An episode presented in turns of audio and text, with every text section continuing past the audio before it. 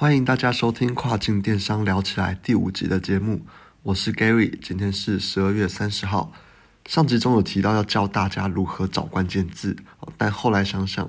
还是应该要先带大家去了解整个亚马逊演算法的逻辑，那他们到底是怎么运作的？好，这样才可以更去了解说为什么我们要去优化这个关键字。那在节目开始之前，老样子，我先跟大家分享一下最近在亚马逊圈热度蛮高的话题。那我最近其实是有看到很多群组了，因为我其实自己会加入很多不同的亚马逊的卖家群。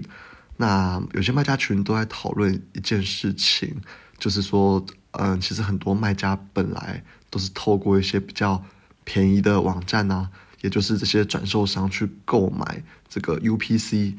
好，那这些 UPC 最近突然都没有办法用了。哎，解释这个之前，我觉得要先跟哎先跟大家说一下这个 GTN 或是 UPC 这些条码到底是什么。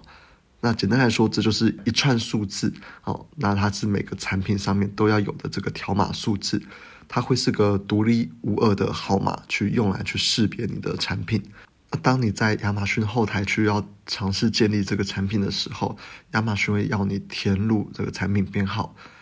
那这个产品编号的空格，你就要去填入你买的这个 GTIN 或者是 UPC。嗯，最近很多卖家发生的问题就是之前买的这些产品的编号没有办法使用了，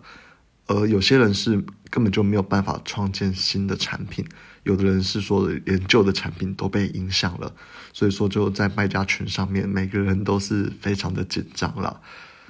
那上一集有提到说，经营亚马逊有一个缺点就是呃，能不能够这个上架贩售，决定权其实都在于亚马逊。如果说他觉得你不符合规定，他随时都能够把你下架。而由于大部分的新手玩家，包括我们自己啊，刚开始做。我都会尽量去找比较简单、比较便宜的方式来压低一开始可能产生的这些风险跟成本。所以其实有些方法都算是走在这个违规的边缘，也就是灰色地带。那当亚马逊真的想要去查的时候，就真的有可能会把这些问题，哎，给抓出来。那你的解决方法就是要把这些事情去正规化，就是可能真的要。呃，花钱或者花时间去处理，那像这一次的 UPC 的这个问题只是其中一个啦。如果说你之后有加入一些群组的话，你大概会发现哈，很多卖家在每呃，应该说每个月都会发现有一堆卖家在哀嚎，说什么亚马逊哦又改了什么很多呃难处理的呃事情之类的。好，那每个月都是。大家都要处理这些事情，那也算是运营的一部分啦。那这次 UPC 的问题其实是相对好处理的。那我这边就简单跟大家分享一下，有两个方法。第一个，你要去这个 GS One 去购买这个 GTIN，。那 GS One 它算是就是生产 GTIN 这个的一个机构。那这是最正规的方法，但是哦，价格也是最高的。那多少钱我就不说了，大家自己去研究，大家自己去看。那我这边比较推荐的是第二个方式，就是用亚马逊后台有一个 GTIN 的豁免申请。那你就先在后台这边选择 A to Product，那左下角点进去之后，左下角会有个嗯花词 ATIN，那下面有个 Learn More，就点进去，然后往下拉就有一个 GTIN Exception。那点进去之后，选择你要的类别，再照他要求的这个资料填入之后，就可以申请了。那申请完之后，当你要新增产品的时候，就不再需要填入这个产品编号，所以等于说你就不用再填入 UPC 或者是 GTIN，那自然不用填入，也等于说你就不用去购买了。这是一个非常方便的功能，就给大家做参考。那经营亚马逊哈会遇到的问题就层出不穷啦，这只是冰山的一角，但只要解决过一次，基本上就会了。那我觉得这就是亚马逊基本运营的一些经验，我自己觉得这是蛮宝贵的。OK，那回到今天的主题，今天就是要聊着亚马逊的演算法。那首先，亚马逊演算法叫做 A 九演算法，当然现在有人会说它是 A 十了，因为可能每一年它都在变。那我这边还是习惯把它叫做 A 九啦。哦，那它等于亚马逊的 SEO，也就是它会去判定说哪些产品应该放在搜索排名的前面。那它背后的逻辑其实很简单，呃，因为亚马逊它也是希希望能够盈利嘛，透过卖更多产品来收取你们这些佣金。哦，所以说亚马逊会倾向让这些卖得好的产品放在最前面，让消费者先看到，而产生更多的购买。那我这边简单说一个逻辑吧，就是当你去搜索一个产品的时候，在搜索排名越高的产品，它曝光度一定越高嘛。那曝光度越高，代表说它会卖的越多，不管是转换率多少，基本上就是这样了。那通常的话，这个曝光度通常都会集中在前三到五名的位置。好，所以说你如果说搜索排名没有办法挤到前五名的话，嗯，就可能真的需要再加加油啦，因为它的曝光程度会相对的少非常多，也就是流量它会少很多。哦，顺着刚刚亚马逊说希望比较好的产品放在前面，顺着这个逻辑，呃，下面整理出几点会比较影响搜索排名的这些主要的因素。首先，第一点是销售历史，那销售历史它会看呃九十天、一百二十天、一百八十天等等的。那这段时间内你卖的产品的总量是多少？哦，它会它有一个权重的比例去算。所以说，嗯，如果说你在中间有一段时间可能一个月断货的话，那它对于整段历史的销售总额或是总量来说影响会非常大。所以这边可能要跟大家提点一下，就是尽量不要断货，因为断货对于排名的影响非常的大。再来前三十天哈，或者是有人会说前四十五天前。一个半月等等的，这个亚马逊也没有明确的规定，好，但大概前你上市的前三十天，他们会叫做是呃甜蜜期。那甜蜜期的时候，你卖出每一件产品的比重，呃会比较高，会影响你的这个搜索排名，会影响的比较多。所以就是说，我们上市的时候，产品刚上市的时候，一定要把握这个甜蜜期。OK，那再来第二点是自然销售的比率。那自然销售的权重会比广告销售还要高。那亚马逊是如何认定一个自然销售？哦很简单，就是在你进入这个亚马逊的 Homepage 之后，哦，然后 key 入你想要查的这个关键字，然后往下拉寻找到你的产品。那你点击这个产品的时候，不是点击广告，而是点击它在自然排名上面的呃一个产品选项。哦，点进去之后，在上面做购买，那这套嗯这一套流程，它亚马逊认定为是自然销售，哦，所以说他会希望说尽量卖家能够透过这个自然销售购买，代表他真的是有意愿去购买，而不是被广告被动的推到他这边，所以自然销售在亚马逊认定上面会比这个广告销售的比重还要高。那再来第三点就是卖家的权重。哦，那卖家权重他会看几点啦？第一个就是卖家的评价嘛，消费者去购买之后，他会去留一个叫做卖家的 feedback 的地方，他会去看这个评价。那再来就是你销售时间的历史长短，像是呃，如果说有个人他在亚马逊上面贩售了五年，会比只在亚马逊上面贩售五天的这个来的权重还要高。那最后就是缺货的天数。哦，亚马逊刚刚讲到，就是断货对它的影响非常的大，所以说，啊，如果说你有缺货太多天的话，对于卖家权重也会有影响。那再来讲到第四点是转换率，呃，其实第四点、第五点差不多啊，一个就是转换率，一个就是产品评价。前面有提到嘛，就亚马逊会希望把这些，嗯，品质比较好、消费者比较喜欢购买、转换率比较高的产品放在前面，所以很自然，你转换率比较高，或者是。产品评价比较高的这些产品，哦，亚马逊就会去把它判定成是一个影响搜索排名很主要的因素。那第六个是最近几年比较嗯大家比较在讲的，也就是外部流量的部分。哦，那亚马逊一直有在做的是希望能够拉更多的就是外部流量进来了。进而帮他这个亚马逊的市场给做大，因为毕竟除了亚马逊上面现有的一点五亿的 Prime 会员之外，还是有非常多的美国人是没有使用亚马逊的这个习惯。那他希望透过增加这个外部流量权重的部分，来让更多的这个卖家去吸引外部流外部流量的这些外部客人进来，养成他们的习惯，而做大他们亚马逊的市场。